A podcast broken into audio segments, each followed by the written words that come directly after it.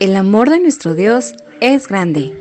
Hola, somos Reset New y estamos en un tiempo extraordinario para conocer más de Jesús y su incomparable amor.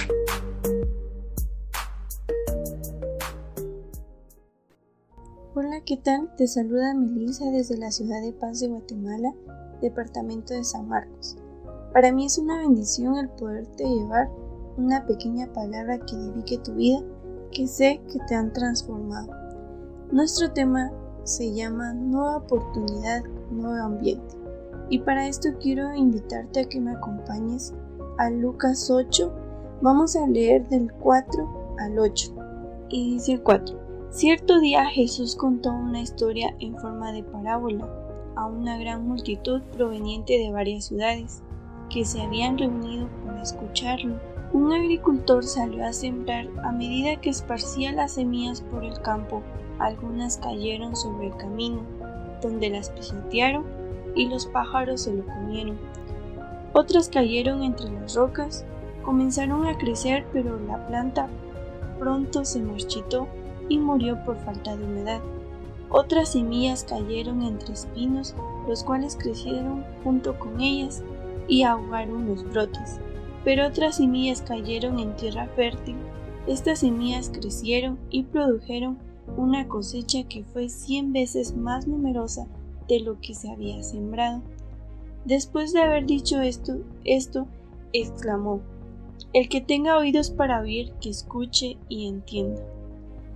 Esta parábola se centra en algo y es en semillas semillas que fueron regadas en diferentes lugares.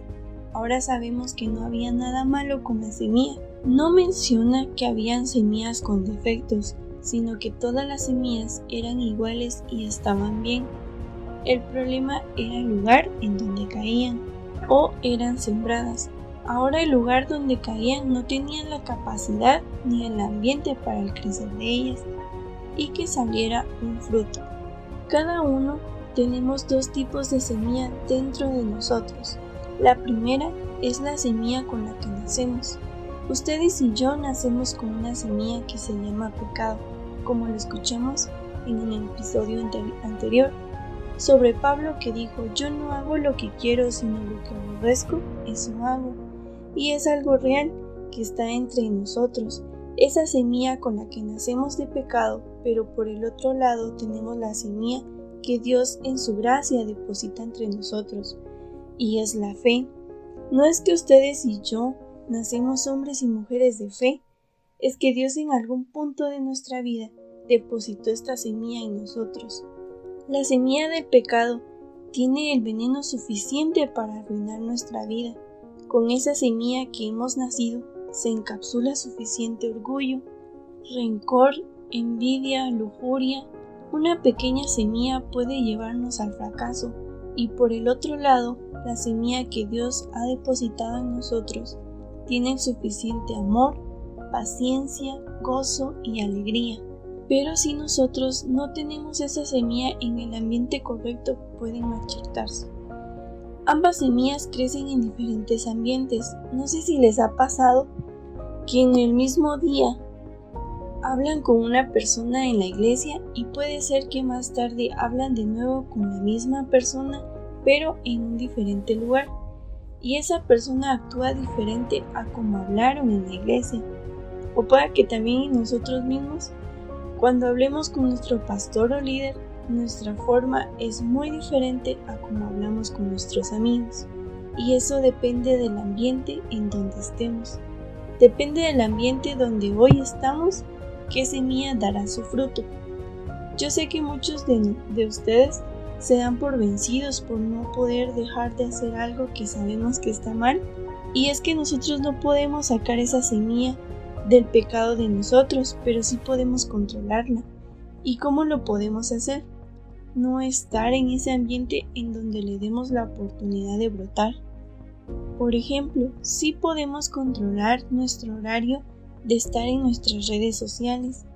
Podemos controlar el tiempo en el que pasamos con la persona que nos gusta, así como otra, como muchas otras. Y para esto también nos vamos a enfocar en la buena semilla. Número 1. La semilla que cae pero no crece. Y para esto nos vamos a ir a Lucas 8, 12.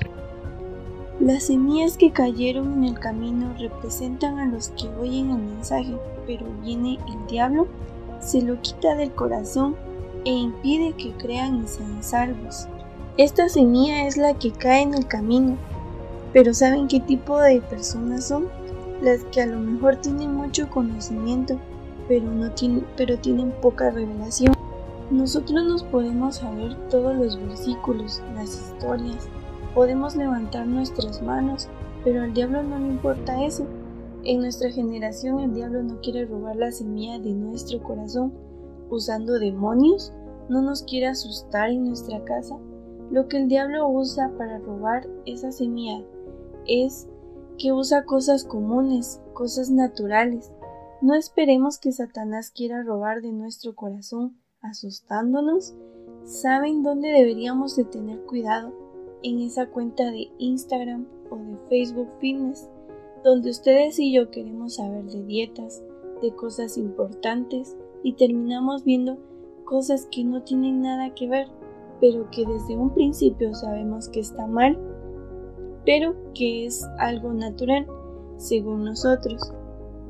Y pensamos que no es pecado, pero que al final son cosas naturales que Satanás utiliza. Número 2. Aquel ambiente que hace crecer la semilla pero sin raíz.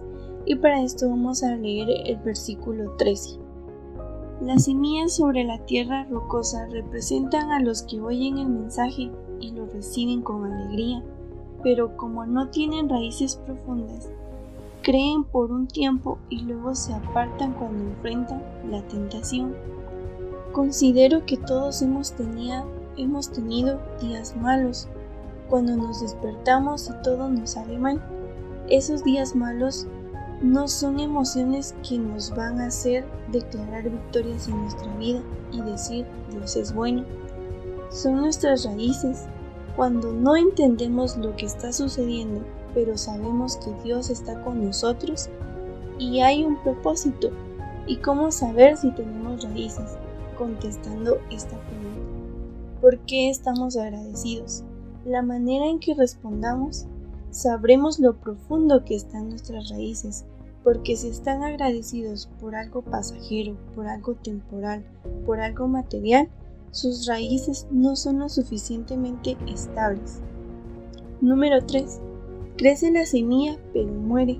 Para esto vamos a leer el versículo 14 las semillas que cayeron entre los espinos representan a los que oyen el mensaje, pero muy pronto el mensaje queda desplazado por las preocupaciones, las riquezas y los placeres de esta vida, así que nunca crecen hasta la madurez. Y esto se basa porque está nutrida de cosas incorrectas. Las preocupaciones, los placeres, las riquezas son el campo correcto donde ustedes y yo podemos demostrar nuestra fe o ceder nuestras convicciones, la manera en que respondamos a las riquezas del placer. Son el campo perfecto donde podemos aumentar y dejar, ver nuestra fe. La Biblia dice que murieron al llegar a las tentaciones. Yo sé que hay personas que me están escuchando y que tienen que cambiar de ambiente y saber cuál es su propósito. Número 4, que habla de la buena tierra en el versículo 15. Y las semillas que cayeron en buena tierra representan a las personas sinceras, de buen corazón, que oyen la palabra de Dios, se aferran a ella y con paciencia producen una cosecha enorme. Ahora yo les quiero preguntar, ¿cómo está su corazón? ¿Será que está dolido? ¿Está enojado? tiene rencor, está lleno de lujuria, de necesidad, seamos honestos con nosotros mismos. Con un corazón indiferente donde estamos acostumbrados a la semilla incorrecta, ese mismo pecado, esa misma persona, ese mismo lugar, hay una gran diferencia entre enterrar algo y sembrar algo. Solamente se entierra algo que está muerto, pero siembra aquello que va a dar fruto. Y la parábola empieza con un sembrador, que no importa qué atmósfera está en su entorno, no importa si es un camino.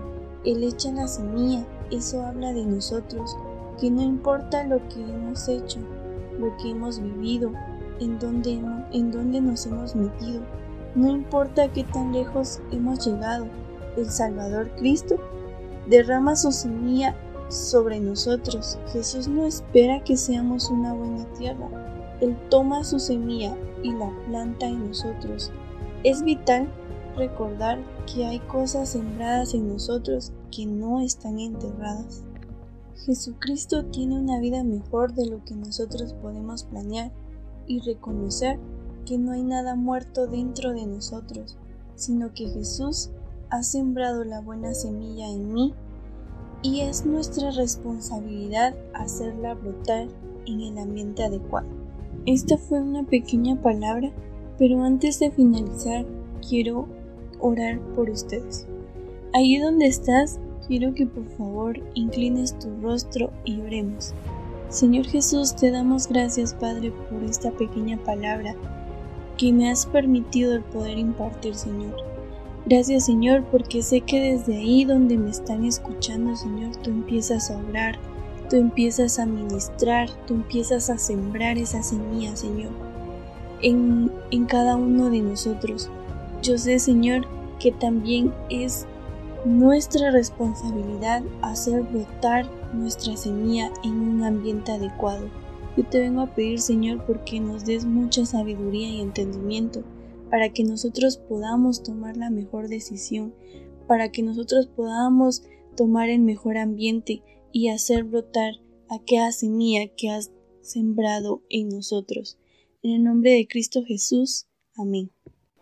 Gracias por conectarte con nuestro Padre. Esperamos que haya sido de bendición para tu vida.